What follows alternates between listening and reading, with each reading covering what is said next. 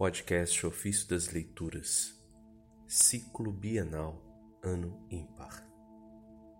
Quarta-feira da 34 semana do Tempo Comum. A Bem-aventurança do Reino de Cristo. Do Sermão sobre as Bem-aventuranças de São Leão Magno, Papa.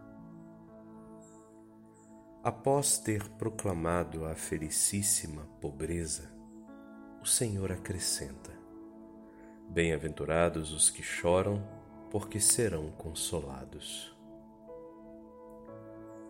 Estas lágrimas, que têm a promessa da consolação eterna, nada têm a ver com a comum aflição deste mundo nem tornam bem-aventuradas as queixas arrancadas a todo o gênero humano.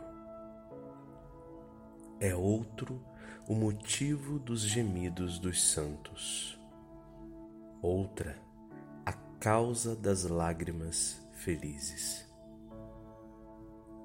A tristeza religiosa chora o pecado dos outros ou o próprio não se acabrunha porque se manifesta a divina justiça, mas dói-se do que se comete pela iniquidade humana. Sabe ser mais digno de lástima quem pratica a maldade do que quem a sofre. Porque a maldade mergulha o injusto no castigo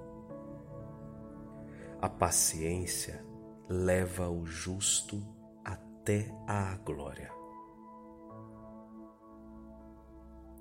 Em seguida diz o Senhor: Bem-aventurados os mansos, porque possuirão a terra por herança.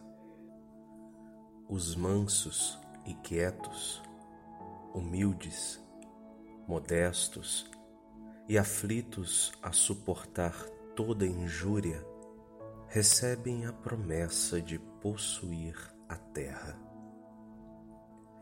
Não se considere pequena ou sem valor esta herança, como se fosse diferente da celeste morada, pois não se entende que sejam outros a entrar no reino dos céus.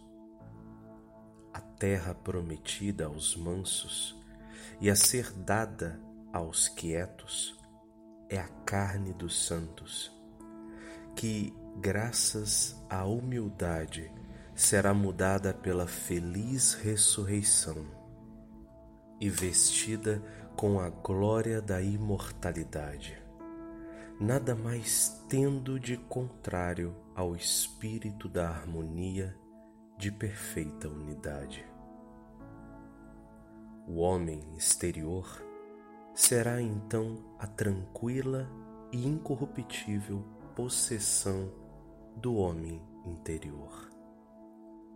Os mansos a possuirão numa paz perpétua e nada diminuirá de sua condição quando o corruptível se revestir da incorruptibilidade e o mortal se cobrir com a imortalidade.